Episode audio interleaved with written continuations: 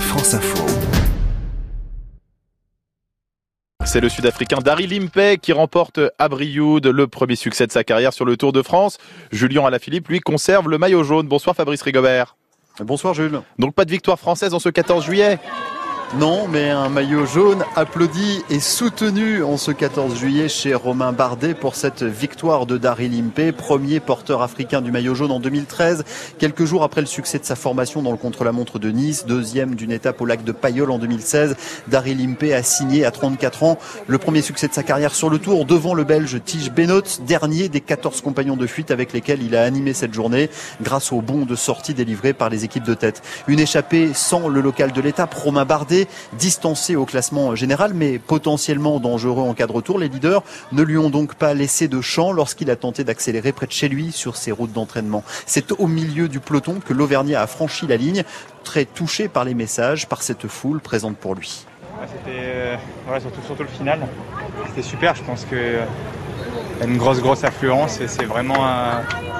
voilà je pensais pas que ça allait on avait les larmes aux yeux à la fin c'est beaucoup de je dirais pas que je suis euh, la fin de ma carrière, mais euh, ça fait 19 ans que j'ai mes premières licences ici, que j'ai mes premiers tours de roue dans l'insouciance. Les choses ont pas mal changé, mais c'est toujours bon de revenir aux racines entre les Roms peints sur la route, allez Romains, des banderoles, des encouragements. Romain Bardet, dont le visage a été dessiné à la tondeuse sur la pelouse du stade de la ville, a pu mesurer sa cote de popularité Brioude derrière Romain Bardet. C'est une figure de Brioude. C'est dommage quoi qu'ils ne soient pas parmi les premiers. Ça reste une figure pour Brioude. J'avais fait une sortie avec lui à l'époque où il était encore au club de Brioude avec d'autres collègues. Mais par contre, il était toujours devant déjà. Ici, c'est la, la star du coin quoi. On est quand même content de le voir ce soir. On, vient, on fera bien une photo avec lui s'il a la possibilité. Romain Bardet s'est offert un bain de foule, Jules, au pied du bus de son équipe après l'étape. Euh, donc pas de victoire française aujourd'hui pour la fête nationale, mais un 14 juillet en jaune. L'émotion a aussi gagné dans cette journée celui qui a repris la place de leader du classement hier, Julien Lafilippe, dont le nom fleurit aussi de plus en plus au bord des routes. Julien Lafilippe qui a reçu la visite de sa famille pour euh, cette fête nationale. Julien Lafilippe, 22e français en jaune, un 14 juillet. Ouais, ma famille, ça m'a beaucoup touché de les voir. Et puis en plus, mon père, c'était une surprise. Donc, euh, euh, ouais, gros moment d'émotion ce matin et encore euh, beaucoup de joie d'avoir le maillot sur les épaules ce soir. C'était une journée spéciale aujourd'hui, voilà, 14 juillet en jaune sur le tour.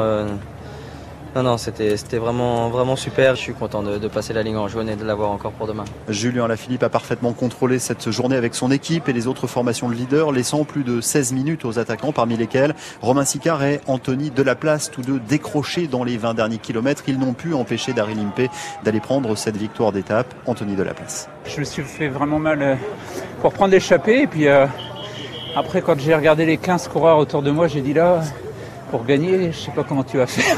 du coup, non, ben, je me suis battu avec les moyens et après voilà, j'ai passé une journée à l'avance, ça fait toujours plaisir. En plus un 14 juillet, donc euh, je suis content euh, de ma journée, même si forcément quand on s'échappe, on espère gagner, mais avec les clients, euh, c'était pas possible. Le peloton exténué après neuf étapes depuis le grand départ de Bruxelles. Amel Moinard, coureur de la formation Arkea. Ouais, c'est dur. Parce que déjà, juste avec le dénivelé et puis les, routes, et surtout le vent. Je veux dire, ça n'a pas été une journée facile euh, pour personne, surtout après hier. Des coureurs qui vont devoir patienter encore une journée de plus avant de poser le pied à terre pour la première journée de repos après-demain, après les 217 km 500 entre Saint-Flour et Albi pour la dixième étape. Le rendez-vous donc pris euh, avec vous pour suivre euh, cette étape. Prochain rendez-vous pour le Tour de France, c'est à 19h40.